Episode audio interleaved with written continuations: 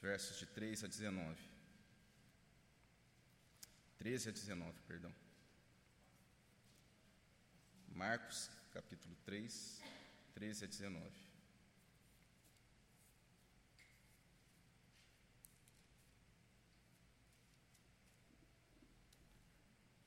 Mesmo assentados, eu convido você a, a ler atentamente a palavra do nosso Deus, você também da sua casa, toda a reverência à palavra de Deus. Vamos, vamos ler a palavra do nosso Deus, Evangelho de Marcos, no capítulo 3, versos de 13 a 19. Diz assim: Depois subiu ao monte e chamou os que ele mesmo quis, e vieram para junto dele. Então designou doze para estarem com ele e para os enviar a pregar e a exercer a autoridade de expelir demônios. Eis os doze que designou: Simão, a quem acrescentou o nome de Pedro, Tiago, filho de Zebedeu, e João, seu irmão, aos quais deu o nome de Bonerges que quer dizer filhos do trovão. André, Filipe, Bartolomeu, Mateus, Tomé, Tiago, filho de Alfeu, Tadeu, Simão o Zelote e Judas Iscariotes, que foi quem o traiu. Vamos orar mais uma vez? Bondoso Deus, nós te louvamos nessa manhã, agradecemos a Deus por esse, por esse momento, por esse período, a Deus, de início do, do ano, Pai, esse primeiro domingo desse ano de 2021, nós nos achegamos a Ti, ó Deus, e com o nosso coração queremos prestar culto ao Senhor, ó Deus.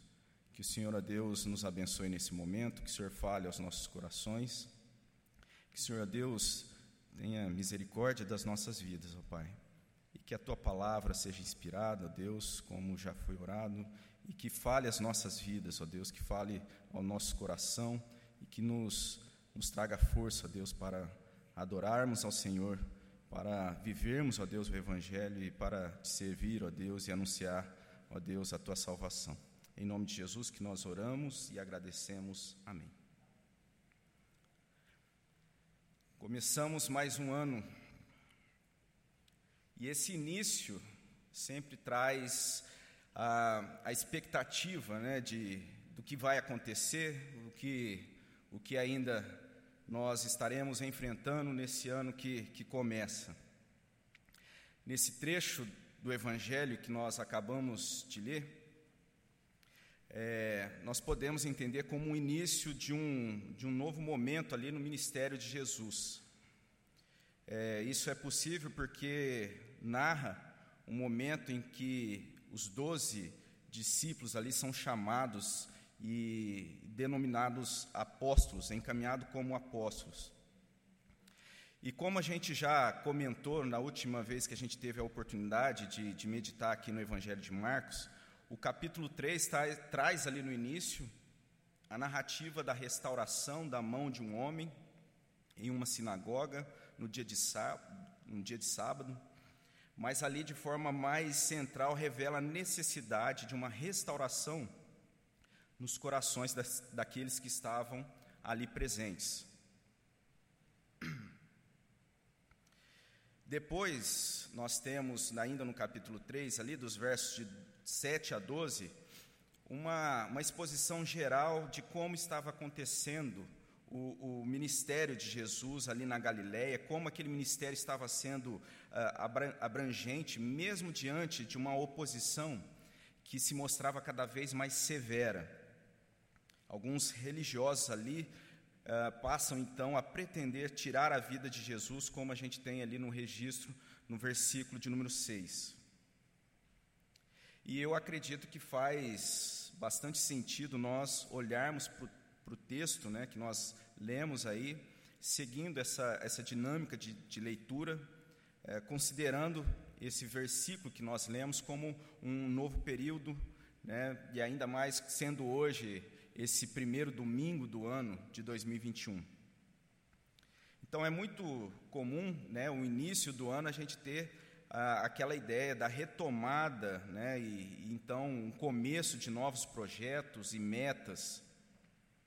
E essa é uma disposição, né, uma, uma prática quase que geral em, todo, em toda a área da sociedade. Mas existe também aqueles uh, segmentos e aqueles ambientes que essa pausa uh, não é possível, né, por conta da dinâmica quase que mecânica. Uh, muitas vezes não é possível ter esse momento, e mesmo em um ano como esse, um ano atípico, né, que a gente teve ali, então toda essa questão da pandemia, alguns setores o ritmo praticamente não se alterou ou às vezes muito pouco, né, teve essa essa parada. Em alguns casos, quase que não é possível então se ter uma uma mudança, né, de, de, de dinâmica durante mesmo durante esses dias aí de de comemoração do Natal e fim de ano. E eu me lembro que trabalhei durante um bom tempo em uma indústria e ali a prática, de, é, nessa primeira semana, né, era de se levantar ali os problemas na, no, no, maquinário, na, nas instalações, e ali então essa primeira semana era voltada para fazer os reparos né, e, e, fazer toda a, os consertos ali que eram necessários.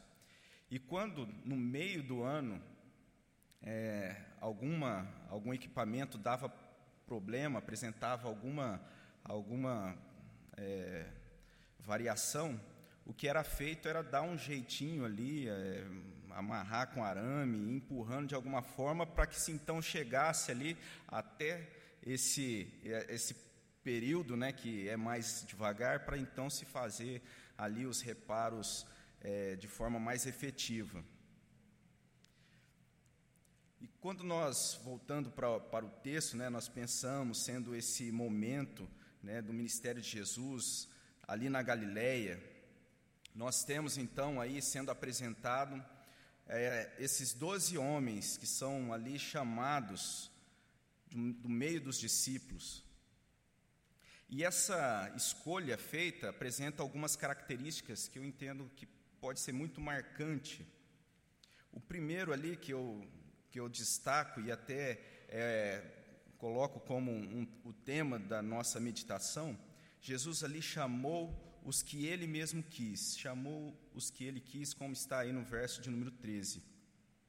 E essa característica imediatamente nos traz uma ideia de haver um propósito. E acredito que podemos meditar nessa manhã. E eu destaco aí, então, um, um primeiro aspecto é conhecer mais a glória de Deus. Então, se nós olharmos para isso, para esse chamado, nós podemos ter aí como um, um primeiro ponto para nós pensarmos nessa manhã, é sobre conhecer mais a glória de Deus. Quando, voltando um pouco, dos versos 7 a 12, nós temos ali aquele ministério sendo apresentado aí no Evangelho de Marcos, a imagem que se tem é um ministério muito abrangente, é, curas, restaurações, pessoas vindo de todas as partes ali para Galiléia.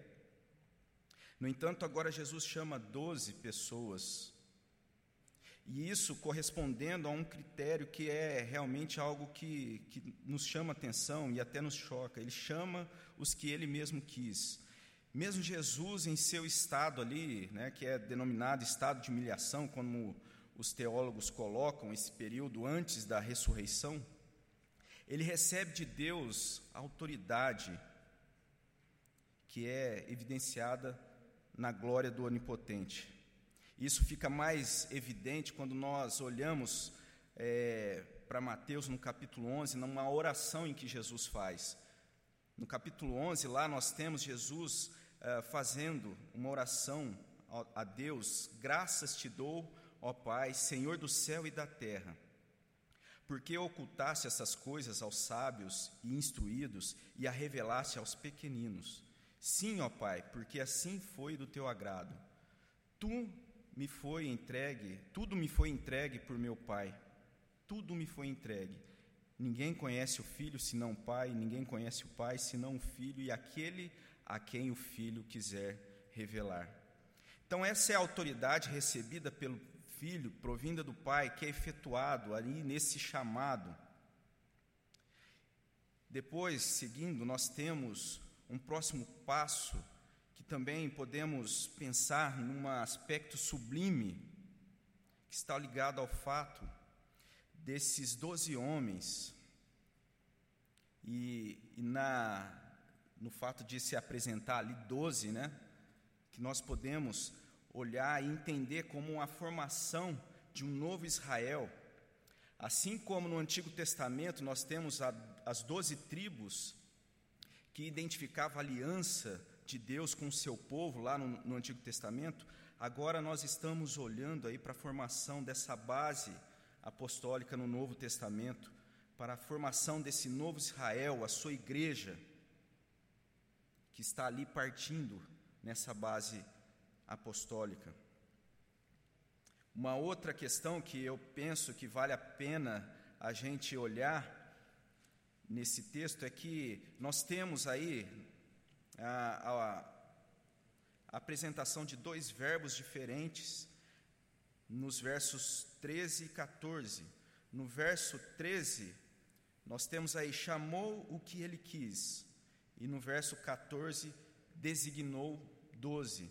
Pelo menos para mim, isso é, me chamou a atenção, porque o, que o verbo que é, chamado, é, que é colocado aí para e traduzido como chamar é o verbo kalel no original grego, que literalmente significa chamar. Mas o verbo que é utilizado no verso 14, que, que está traduzido aí como designou, ele traz no original uma raiz é, do verbo poiel, muito empregado para indicar aquilo que é feito ou produzido. É a palavra que dá origem, então, à, à, à palavra poesia. E nós poderíamos pensar de uma forma mais é, mais rápida aí que Jesus chama aquele que ele quis e produziu ou preparou doze para estarem com ele e serem enviados, como nós temos no verso 14. E olhando dessa forma, eu acredito que nós podemos uh, observar uma ênfase na soberania de Deus, quando pensamos nesses verbos.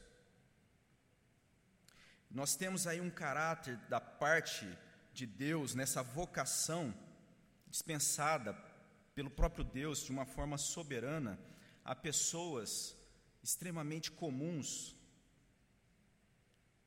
E essa ideia dessa soberania dispensada a essas pessoas, ah, entendendo que elas ali não seriam as pessoas, talvez, com o nosso olhar humano, as pessoas mais qualificadas, talvez essa perspectiva não seja muito bem aceita e às vezes até mesmo entre os evangélicos, né? Essa ideia dessa soberania, pois humilha a pretensão humana, que é natural e muitas vezes arrogante na humanidade. No entanto, e com toda certeza, reflete de forma mais fiel o caráter todo misericordioso de Deus, que estabelece conosco aliança não por qualquer esforço da nossa parte, mas única e exclusivamente pela vontade dEle e pela disposição dEle, o nosso Deus Todo-Poderoso e Soberano. Os versos 16, mais uma vez nós temos então esse verbo que Jesus designou, eis os doze que designou. E poderíamos ainda pensar, olhando para esse doze, como ah, temos aí uma diversidade Alguns nessa lista desses doze apóstolos são mais conhecidos, outros menos, mas temos todos eles aí sendo apresentados e listados. Pedro é colocado aí como esse primeiro na lista, e em seguida, é, na sua apresentação, nós temos então que o próprio Jesus lhe atribui né, o nome de Pedro, ou pedra, ou rocha. E é interessante nós olharmos para Pedro, né, logo ele que daria muita demonstração de uma falta de firmeza. Ao mesmo passo ali que ele faria ah, confissões ousadas diante de Deus, ele também negaria três vezes de forma decepcionante, mas ele haveria de ser aperfeiçoado por Jesus, haveria de ser um grande apóstolo. Inclusive, o próprio Evangelho de Marcos é, é considerado, então, Pedro como sendo esse que, que ali é, trouxe para Marcos né, todo o enredo para ser colocado no Evangelho aí de Marcos, além das cartas de 1 e 2 Pedro, um apóstolo de grande importância para toda a formação da igreja, como é narrado em Atos, principalmente na primeira parte de Atos. Nós seguimos nessa lista pensando então em Tiago e João, são chamados aí de Boanerges, que quer dizer filhos do trovão. Isso que nós podemos pensar indicando, né, que eles possuíam um temperamento forte, isso é possível até de nós verificarmos quando, em certa ocasião, é, Jesus e, e, o grupo, é, eles são ali é, rejeitados em um alojamento, então é colocado que Tiago e João pergunta a Jesus se ele gostaria que fosse orado para que fogo caísse do céu e ali fosse consumido aqueles samaritanos. Isso nós temos lá em Lucas no capítulo 9.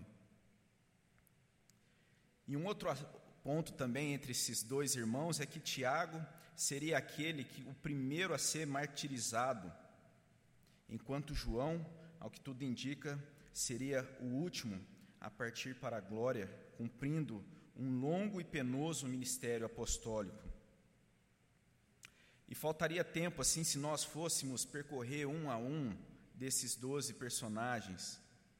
Mas é interessante nós olharmos como que existe uma diversidade em cada um. Porém, toda essa diversidade, ela é alinhada a um propósito de conhecer mais a glória de Deus. Esse conhecimento haveria de ser ainda mais conhecido de forma mais maravilhosa e gloriosa na consumação desse plano de Jesus que chamou esses apóstolos pois Jesus haveria de justificar com seu próprio sangue aquele a que ele chamou. Assim como nós temos lá na carta aos Romanos, no capítulo 8, sabemos que todas as coisas cooperam para o bem daqueles que amam a Deus, que são chamados segundo o seu propósito. Porquanto aos que antemão conheceu, também os predestinou para serem conformes à imagem do seu filho a fim de que ele seja o primogênito entre muitos irmãos, e aos que predestinou, a esses também chamou, e aos que chamou, a esses também justificou, e aos que justificou, a esses também glorificou. E nós podemos nos vislumbrar aqui, né, com um pouco daquilo que está se desenvolvendo na base, nessa fundação da igreja, sendo estabelecida através desses doze apóstolos, mas selada no sangue da nova aliança, aliança no sangue de Jesus, como pagamento da dívida pelo pecado. A diversidade pessoal de cada um sendo direcionada em torno e como parte da glória de Deus, pessoas indignas sendo dignificadas em Cristo. A igreja, ela não é caracterizada por pessoas que apresentam, essencialmente as mesmas características, as mesmas qualidades, as mesmas personalidades. E a igreja não nega haver uma diversidade. Porém, toda e qualquer diferença é chamada a corresponder a um princípio, a um propósito santo revelado nas Escrituras, um padrão elevado Aquilo que não concorda com esse padrão santo deve ser confessado como pecado e transformado no poder do Espírito Santo. Assim como nós podemos encontrar em Efésios, na carta aos Efésios, no capítulo 2, porque ele, Jesus, porque por ele ambos temos acesso ao Pai em um espírito. Assim já não sois estrangeiros e peregrinos, mas concidadãos dos santos, e sois da família de Deus, edificados sobre o fundamento dos apóstolos e profetas, sendo Ele mesmo, Cristo Jesus, a pedra angular, no qual todo o edifício é bem ajustado, cresce para santuário dedicado ao Senhor, no qual também vós juntamente estáis sendo edificados para a habitação de Deus no Espírito. Jesus, pedra angular. E quando Pedro ali recebe então essa indicação, sendo ele inconstante, imperfeito, Jesus é perfeito. E há até uma interpretação que traz a ideia né, de Pedro como sendo uh, pedra, e, e se coloca então Jesus como sendo o rochedo, isso referente a uma a uma ideia ali referente ao, ao, versículo 16 de Mateus, né, quando o próprio Jesus diz: Também te digo que tu és Pedro, e sobre esta pedra edificarei minha igreja, ou seja, sobre ele mesmo, sobre o rochedo. Em si mesmo, Jesus edifica a sua igreja. Então, nós temos essa família, a igreja que é edificada sobre o ensino dos apóstolos, como concidadãos com os santos. E nesse sentido, eu creio que nós somos chamados a nos aproximar mais de Jesus, conhecer mais da glória de Deus. Conhecendo mais da glória de Deus, nós podemos ainda, como segundo ponto, apreciar a glória de Deus. Entre todos esses que estão listados aí, esses apóstolos separados, encontra-se a figura de Judas, sendo acrescentada ao seu nome, ao seu nome aquele que traiu Jesus. E é realmente espantoso como se dá né, a participação desse indivíduo, que, mesmo cumprindo então o propósito designado nos tempos eternos para a morte remidora de Jesus, esse indivíduo é totalmente responsável por sua atitude pela sua traição. Mas, no entanto, ele caminha e desfruta ali da companhia, do ensino que estava sendo manifestado por Jesus a esse grupo. O comentarista Hendricks vai dizer: esse homem, né, referente a Judas, esse homem, embora totalmente responsável por suas atitudes perversas, foi um instrumento do diabo como está em João 6, 70 e 71. Enquanto outras pessoas, quando sentiram que não podiam mais concordar com os ensinos de Cristo, ou mesmo tolerá-los, simplesmente o deixaram. Mas Judas permaneceu como se estivesse de acordo com tudo. Isso comentarista está dizendo sobre uma passagem lá registrada no Evangelho de João, no capítulo 6, quando depois de um duro discurso de Jesus, Jesus pergunta se uh, os doze também iriam desistir. Muitos então abandonam, né, deixam de seguir Jesus. Jesus pergunta se os doze também não iriam desistir. E Pedro responde, né, aonde iremos? Só tu tens as, as palavras de vida eterna. E nesse contexto, Judas continua, continua seguindo. Judas continua com o grupo. E é certo que todos ali tiveram ali seus momentos é, de luta. Eles tiveram que lutar com suas fraquezas, as suas imperfeições. Todo esse grupo teve e passou por esses momentos de serem confrontados com o ensino de Jesus. Em algum momento se sentiram assim, é, desiludidos com relação às expectativas do que seria esse ministério apostólico, do que seria viver o cristianismo, do que seria ser um discípulo de Jesus. Mas Judas, ele teve em seu coração olhos apenas para dentro, para o seu orgulho, para suas desilusões, para suas prioridades.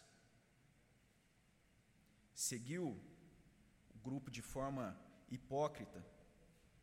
E até o momento quando ele vai então é, identificar Jesus, lá no Getsemane, entregar Jesus para a mão dos, dos soldados ali, ele faz essa identificação com um beijo. E um escritor vai dizer que um beijo era ali um sinal de reverência, de amor, de afeição, de carinho, de respeito, de intimidade. E essa aparente demonstração, né, fingida por parte de Judas para com Jesus, só acrescenta a perversidade àquele ato de traição. Olhando para o detalhe, né, para, esse contexto desse chamado, dessas doze pessoas, nós olhamos para um chamado específico, isso é verdade, designado para os apóstolos, no qual depois nós temos em Atos, né, que ainda haveria ali, ah, seria eleito Matias na, na composição substituindo então Judas, o traidor. Nós teríamos também Paulo sendo acrescentado como esse apóstolo àqueles que não são judeus. Mas eu acredito que algumas características podem ser aplicadas nas nossas vidas. Essas pessoas então foram sujeitas a uma série de dificuldades na sua caminha, na, na caminhada, tanto de forma externa, diante das perseguições, da oposição, mas também internamente, diante das suas fraquezas, diante das suas naturezas pecaminosas. Mas, no entanto, havia neles, não assim como algo condicional para essa vida com Cristo, mas mediante aquilo que aconteceu, diante da atração graciosa de Jesus, existia o desfrutar de uma noção de valor, de importância atribuído a Jesus e atribuído à obra em que eles estavam envolvidos, na qual eles estavam fazendo parte. E toda essa admiração, toda essa forma de dar essa atribuição, importância elevada, colocavam eles a estarem cada vez mais próximos e também a apreciar a glória de Deus. A glória que carrega esse sentido né, de reputação, honra e esplendor sendo direcionada a Deus. Nesse ano nós começamos há pouco e é possível que nós enfrentemos, ou se não já estamos enfrentando, momentos né, de nos depararmos com as nossas limitações, as nossas frustrações é, egoístas, as nossas desilusões, muitas vezes orgulhosas, e olhar apenas para essa condição limitada que concerne a depravação e, e simplesmente ignorá-la é caminhar cada vez mais fundo para um, um domínio do pecado que nos afasta de Deus.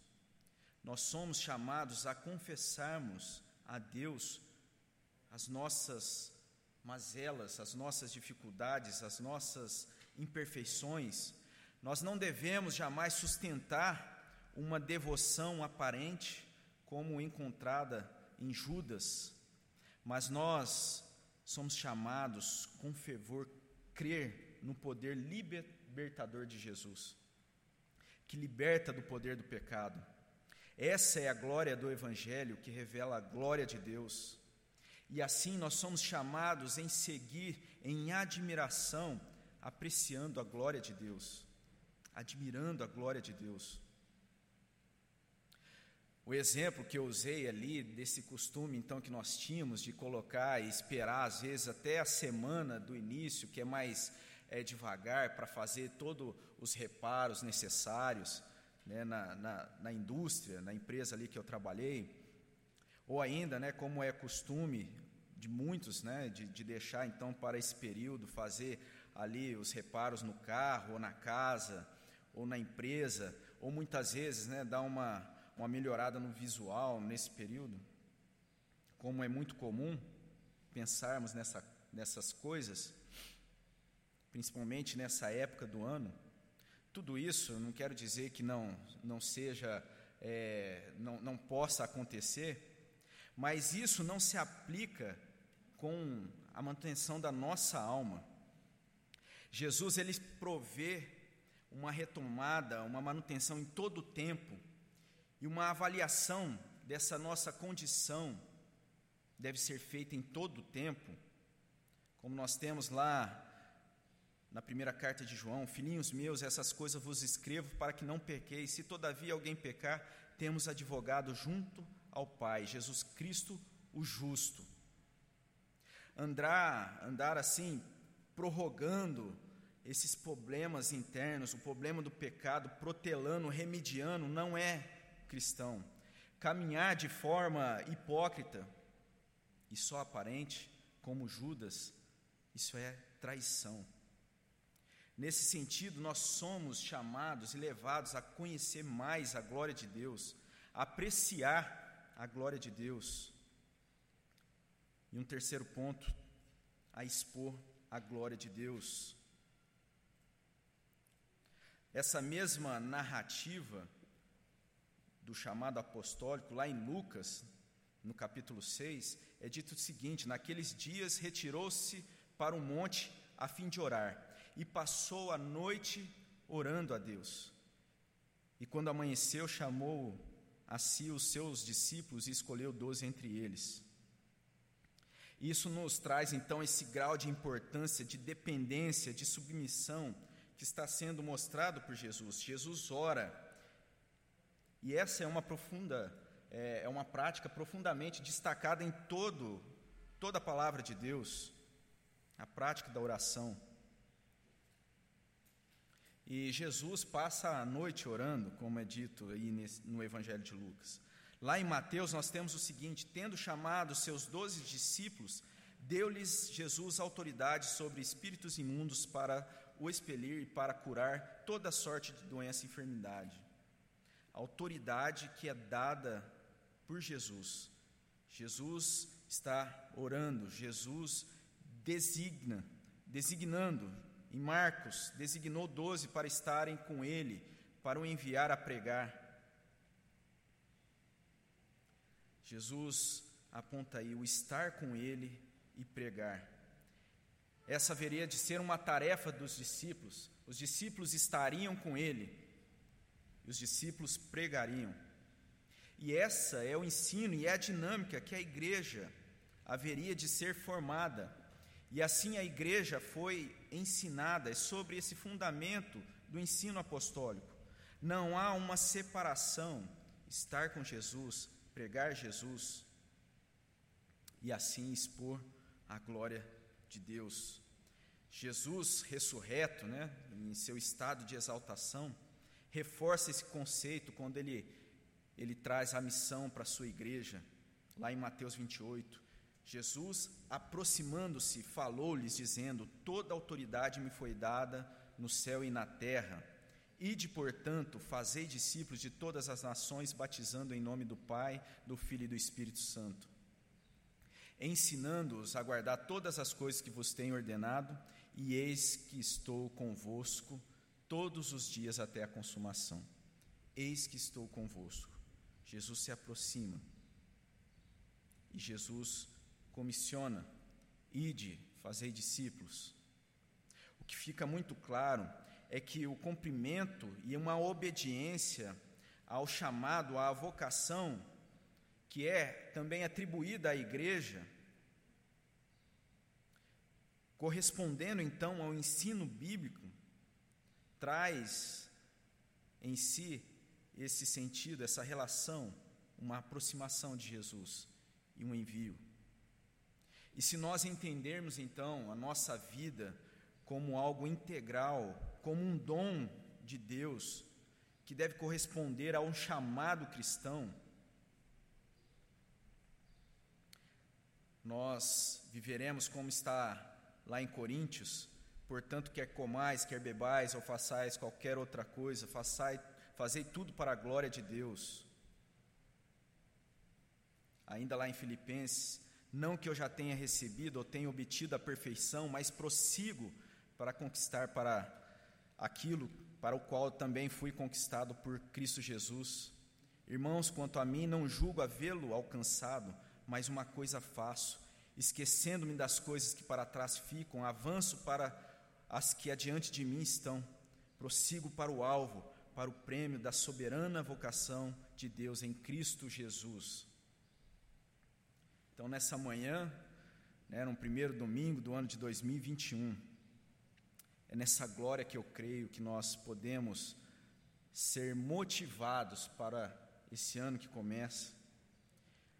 Talvez seria conveniente pensar assim em uma mensagem é, que contesse uma série de palavras de impacto, de motivação, uma série de ideias que nos fizesse sentir indestrutíveis ou inatingíveis mas toda motivação bíblica para o nosso engajamento, para a dedicação na obra de Deus e para a nossa vida, o nosso dia a dia como cristãos, está estabelecida na autoridade de Jesus, a fim de, a fim de evidenciar a glória de Deus.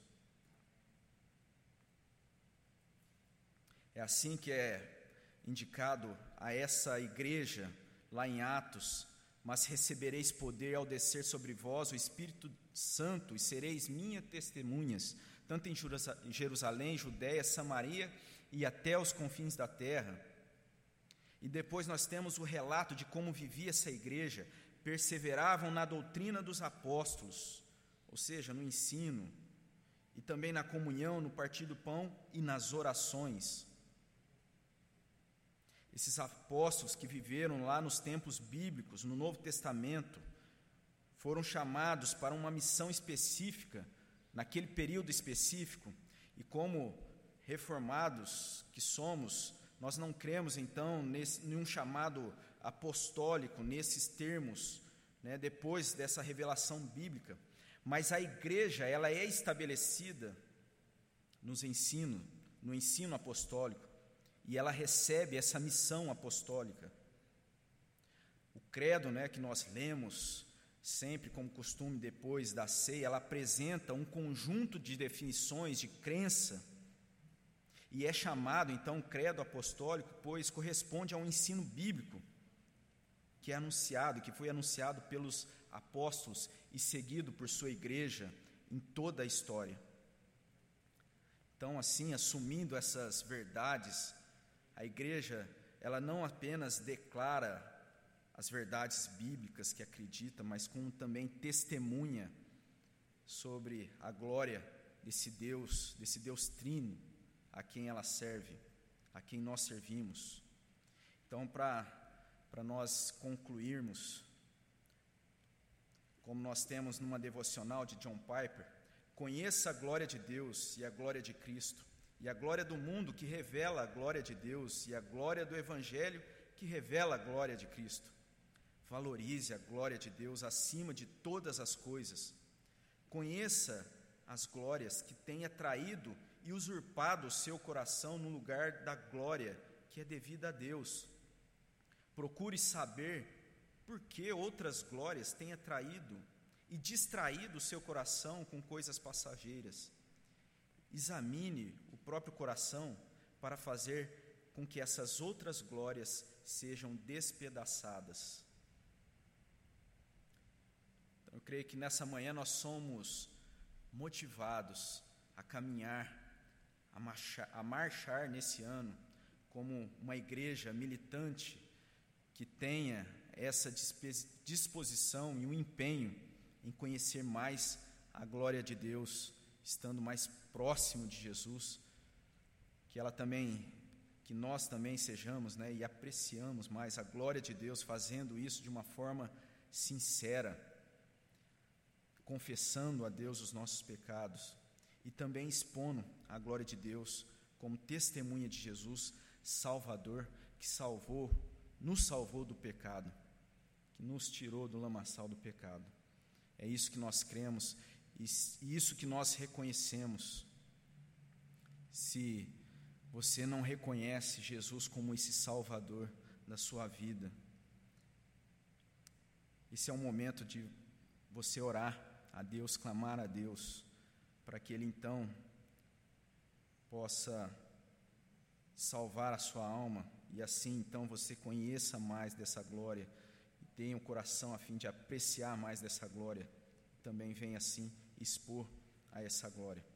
Assim nós estaremos correspondendo a essa vocação dessa igreja como uma igreja militante nessa geração até que cada um de nós seja chamados então a compor, a compor então a igreja triunfante junto a Cristo na glória, ou até a volta de Jesus em glória. Que Deus assim nos abençoe, que Deus nos abençoe nessa manhã, que Deus abençoe o nosso ano, o ano de esse ano de 2021. Amém? Vamos orar mais uma vez. Deus, nós te louvamos e e agradecemos, ó Pai, pela tua palavra. Agradecemos, ó Deus, pela tua revelação. E agradecemos, ó Deus, pela salvação em Cristo Jesus, pelo perdão dos nossos pecados, ó Deus. Que o Senhor abençoe a cada um aqui. Ó Deus, se há alguém, ó Deus, que ainda não tomou esse passo de entregar a sua vida, crer no Senhor como Salvador, como Senhor, ó Deus, que isso se dê, ó Deus, por graça nesse momento, Pai. Que o Senhor abençoe, ó Deus. Que o Senhor abençoe a nossa vida nesse ano que começa, ó Deus. Que o Senhor abençoe a cada momento, ó Deus, das nossas vidas. Que estejamos, ó Deus, nos colocando, ó Pai, próximos a Ti, ó Deus, reconhecendo a Tua glória, Deus, conhecendo mais da Tua glória, Deus. Que sejamos, ó Deus, é, assim admirados, apreciando, ó Deus, a tua glória e assim também, ó Deus, testemunhando, expondo da tua glória. Que o Senhor nos abençoe, ó Pai, em nome de Cristo Jesus. Amém.